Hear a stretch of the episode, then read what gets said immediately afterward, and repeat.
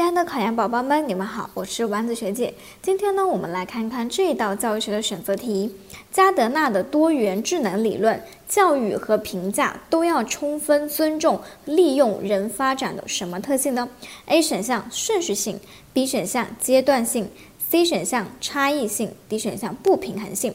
因此，我们看一下这道题目，它有考。那我们看一下这道题目，它考察的是加德纳的多元智能理论。那加德纳的多元智力理论你还记得吗？它考察了什么内容啊？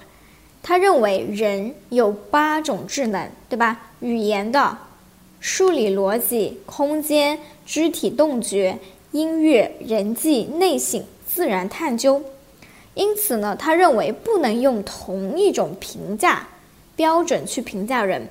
尊重人发展的差异性，因此呢，这道题呢应该选择 C 选项差异性。